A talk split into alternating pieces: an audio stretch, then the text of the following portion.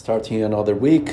Monday, uh, last week it was great because I uh, returned to some some some exercises, some some training sessions.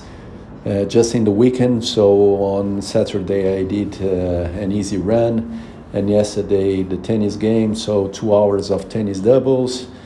I did some functional exercises on Saturday to prepare myself for the game and some stretching, so that's good.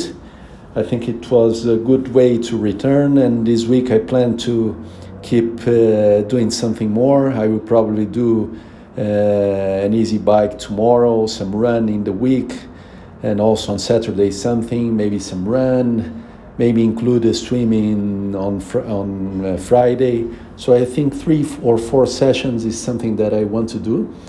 Not increase too much the volume, but increasing a bit. Uh, that was also the direction of uh, the idea of training uh, training plan for this week that I received from my coach. Not uh, in detail, I will follow exactly. I think that's not the case at this moment, but just a direction. So that's good. a lot of days with rest, but starting to do some more sessions. Uh, I think this is the good way ahead. I am excited about it. Let's see how it goes this week, um, and, and I'm looking forward to it.